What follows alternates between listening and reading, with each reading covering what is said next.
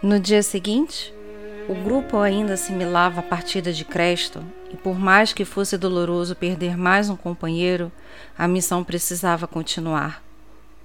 Elise comentou com Tarak que a jornada estava sendo banhada por perdas, muito mais do que vitórias.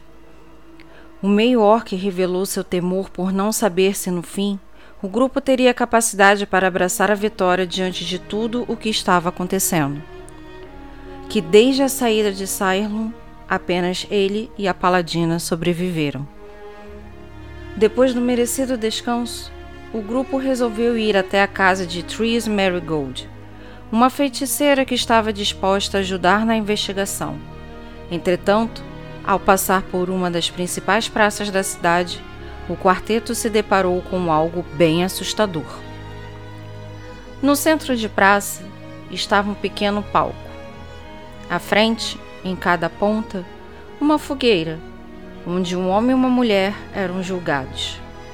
No palco, um homem corpulento, com armadura completa, barbudo e careca, discursava sobre o casal enquanto cerca de dez pessoas assistiam toda aquela cena, vibrando e comemorando como se fosse uma peça de teatro.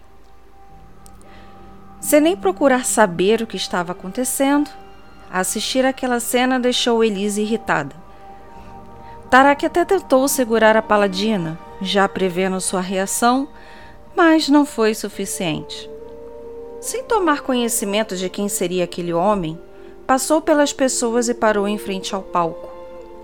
Olhou fixamente a ele e esperou ele terminar seu discurso, onde jogava as pessoas que ali estavam contra o casal que estava prestes a ser queimado. Que religião é essa que mata pessoas? Que Deus é esse que se alegra com pessoas sendo queimadas? Perguntou a paladina em alto e bom som. Quem é você? retrucou o homem no palco. Sou Elise, uma paladina que está diante de uma atrocidade sem fim. Nem sei quem é você, mas não tens vergonha de contar um monte de mentiras? Você sabe quem eu sou? Questionou o homem ao fixar suas atenções para a humana dos cabelos de fogo. Sou capitão da guarda desta cidade. Estou aqui obedecendo às ordens do Lorde. E o que essas pessoas fizeram de tão aterrador? questionou Elise. Eles ficam inventando mentiras sobre o Lorde. Quem conta mentira aqui, em Hélio Gabalos, vai queimar na fogueira, assim como todos aqueles que usam magias. Essa é uma violação contra as regras de nossa religião, respondeu o capitão. Se quem conta mentira queima no fogo, por que diabos ainda estás vivo? rosnou Elise. Você não respeita ninguém? Você não respeita autoridades? perguntou o capitão. Minha crença diz para não respeitar vermes como você, que usam sua autoridade para se sobrepor contra os mais necessitados. Seu lorde é outro verme, um ditador, que usa a religião para maquiar suas atitudes terroristas, pois quem falar mal dele vai queimar na fogueira? bradou Elise. Guardas, leve essa mulher infeliz para o calabouço e jogue esse casal na fogueira. Eles vão morrer mais rápido graças a ela, retribuiu o capitão. Seu covarde! Gritou Elise. Tarak correu para tirar Elise de perto do palco e para não ser presa. Porém, a paladina ficou ainda mais revoltada quando os guardas jogaram tochas nas fogueiras, que rapidamente começaram a crepitar sem dó e piedade.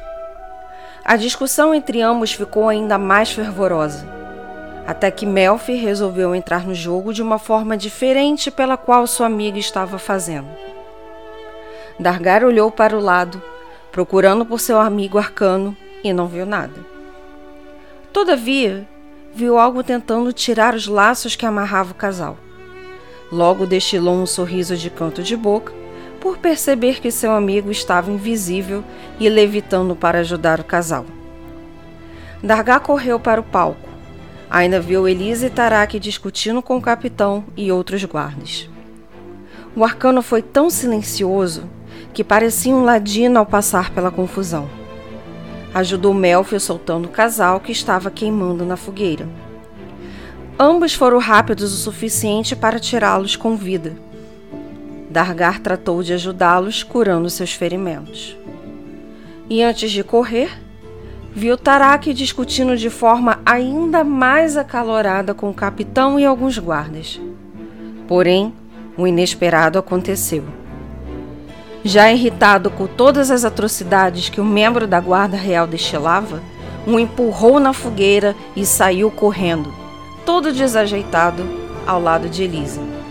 Dargar fez o mesmo junto com Melf e o casal. Correram como nunca em suas vidas. E quando conseguiram despistar a guarda, encontraram uma estalagem e aproveitaram para se esconder. Todavia, todos ali sabiam que a atitude do meio orc tomaria uma consequência devastadora.